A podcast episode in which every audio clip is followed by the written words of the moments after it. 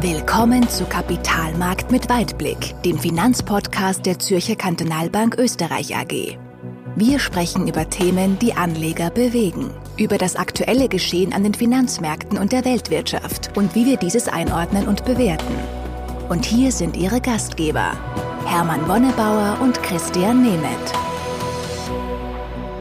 Hallo liebe Zuhörer, hier spricht der Hermann Wonnebauer. Ich begrüße Sie zu unserem neuen Podcast, wo ich gemeinsam mit Christian Nemeth, den ich jetzt dann gleich vorstellen werde, Ihnen einige unserer wichtigsten Fragen äh, beantworten möchte. Fragen, die von Anlegern, von Kunden, von äh, interessierten Investoren immer wieder an uns herangetragen werden. Ähm, Christian. Hallo Hermann. Du bist äh, CIO bei uns, also für die Veranlagungen zuständig und deswegen bist du auch der richtige Gesprächspartner für die brennenden Fragen, die wir heute zu beantworten haben. Ja, ich freue mich schon auf unser Gespräch. Wir haben ja beim letzten Mal im Juni äh, schon einmal über die aktuelle Börsensituation, Kapitalmarktsituation uns unterhalten. Und äh, zu Beginn würde ich heute bitten, auch einen kleinen Ausblick zu machen, was sich da auch verändert hat.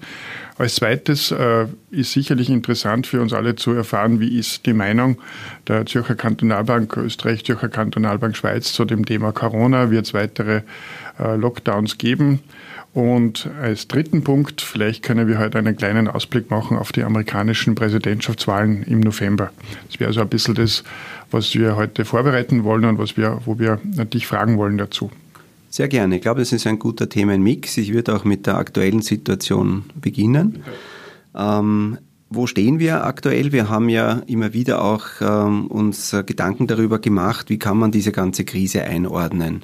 Und in Zusammenarbeit mit den Kollegen in der Schweiz ähm, haben wir uns da so ein kleines Vier-Phasen-Modell überlegt, ja, wo wir entsprechend dann auch ein bisschen versuchen, die aktuellen Ereignisse dann einzuordnen. Und wir sind jetzt der Meinung, dass wir in die letzte dieser vier Phasen eingetreten sind. Das ist die sogenannte Erholungsphase. Das heißt, wir haben das Schlimmste jetzt mal hinter uns. Wir sehen das auch an den aktuellen Konjunkturindikatoren.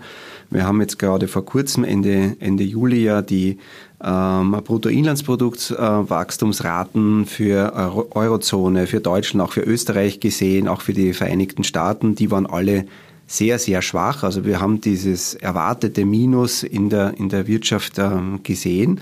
Aber vor allem, wenn man sich jetzt die kürzeren Daten ansieht, so Aktivitätsindikatoren, Hochfrequenzindikatoren, dann sieht man, dass man doch auch seit dem äh, Tiefpunkt im April Richtung Mai, Richtung Juni, auch jetzt im Juli und sukzessive dann auch wieder nach oben gearbeitet haben. Und wir sind daher der Meinung, dass wir uns auf diesem Erholungspfad, der ist zwar immer wieder mal steinig und da wird es auch immer wieder Schwierigkeiten mal geben, aber insgesamt auf diesem Erholungspfad befinden. Und das ist so dieses Leitbild, das uns prägt.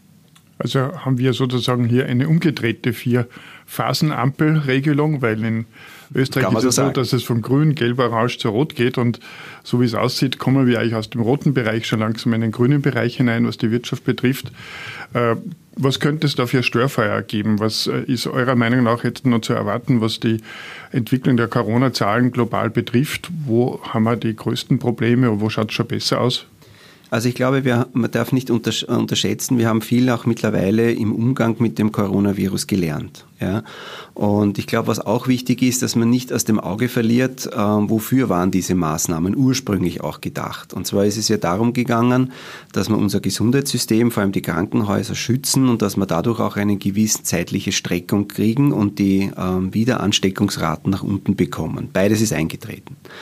Und was jetzt wichtig ist, dass wir diesen Vorsprung nicht verspielen, aber ich glaube, und das ist ein bisschen so ein emotionales Element, das wir im Moment auch beobachten, ich glaube, dass sich viele vielleicht ähm, erwartet oder gewünscht haben zumindestens, dass plötzlich das Virus weg ist. Ja, und wir sehen jetzt immer wieder, es gibt kleinere Nester, kleinere Cluster, wie es so schön heißt, und ähm, dieses Thema wird uns immer wieder beschäftigen. Und ich glaube, solange wir eher mit kleinteiligen Maßnahmen ähm, die Sache immer in den Griff bekommen, dann braucht man sich jetzt nicht ähm, davor fürchten, dass deswegen jetzt dann der Erholungsprozess auch von der Konjunktur bei den Unternehmen entsprechend abbricht. Also ich glaube, das ist das Thema. Und ich glaube, da hilft eben auch dieses Modell, dass man sagt, okay, was war ursprünglich die Intention und wo stehen wir da aktuell? Und das ist, das ist ein bisschen so diese, diese Schablone, mit der wir arbeiten. Jetzt ist es ja so, dass es diese, diese Zahlen, Neuansteckungszahlen durchaus unterschiedlich entwickeln. Es sieht so aus, als wäre in Europa die Sache besser im Griff. Wir haben zwar Neuansteckungen, aber eben nur mehr in einem Ausmaß, mit, wo man sehr gut umgehen kann. In anderen Ländern schaut es viel schlechter aus und vor allem, was sehr, sehr wichtig ist, auch für die Gesamtkonjunktur, für die globale, in den USA. In den USA haben wir immer wieder neue Rekorde, was Ansteckungen betrifft, auch von täglichen Todesopfern. Es, wenn man sich ein bisschen da das im Fernsehen anschaut, sieht man, dass das wirklich dramatische Zustände zum Teil sind im, im Gesundheitswesen. Und jetzt kommt da noch dazu, dass wir, und das ist jetzt auch noch ein Punkt, den ich gerne äh, mit dir besprechen würde, dass wir ja die Präsidentschaftswahlen haben im November. Was hat das jetzt für Auswirkungen?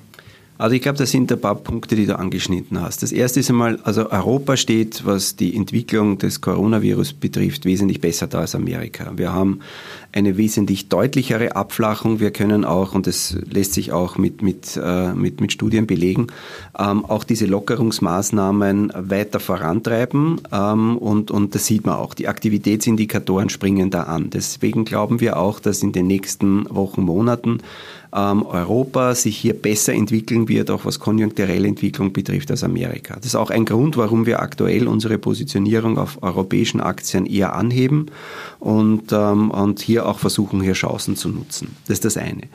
Ähm, du hast die Wahlen noch angesprochen. Das wird sicherlich ein, ein, ein, großes Thema sein. Und ich glaube, das ist im Moment ein bisschen auch die Zwickmühle für Präsident Trump.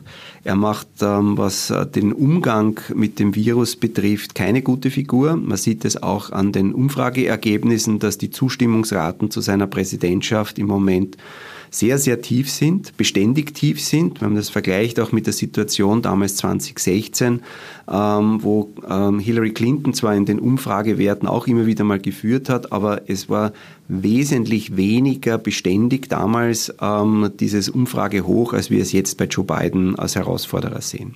Hinzu kommt, dass sicherlich auch ein Thema sein wird, wie werden die letzten vier Jahre bewertet? Also praktisch, ähm, wenn ein, ein Präsident zur Wiederwahl ansteht, dann ähm, geht es auch ein bisschen einmal ein Resümee zu ziehen und dann zu beurteilen, hat er das gut gemacht, ja oder nein, wird er wiedergewählt.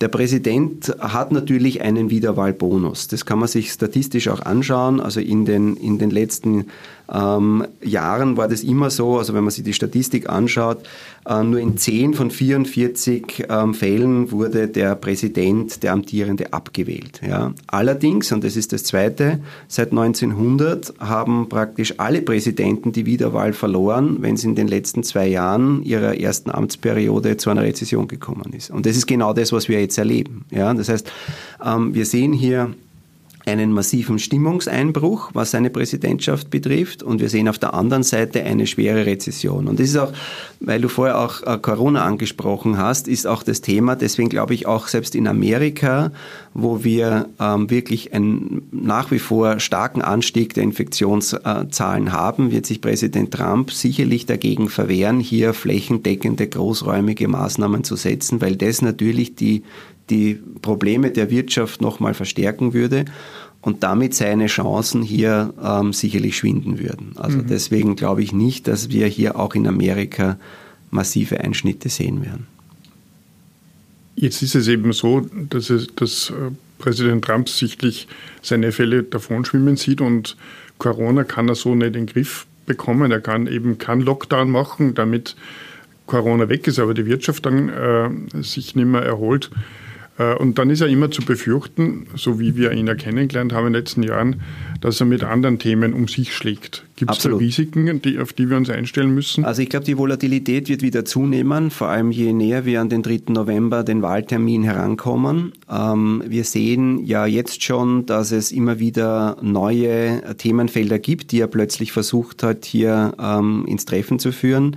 Also ganz sicher wird wieder das Thema China in den Vordergrund kommen. Also ähm, das ist sicherlich ein Dauerbrenner, der schnell wieder mal in einen Krisenherd münden könnte.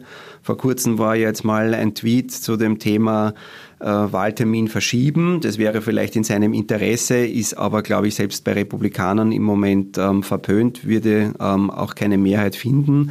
Also das glaube ich nicht, dass das kommen wird. Das wäre also politischer Erdrutsch. Das könnte natürlich auch für Verunsicherung sorgen. Aber das, was du angesprochen hast, ist sicherlich ähm, ein Thema. Ich glaube auch, dass wir gegen Ende des Wahlkampfs hier nochmal also eine massive äh, Zunahme an, an verbalen Rundumschlägen sehen werden. Gut, wird, wird spannend bleiben. Bin schon gespannt, äh, wie, wie das, dieses äh, Interessante und Anstrengende auch weitergehen wird.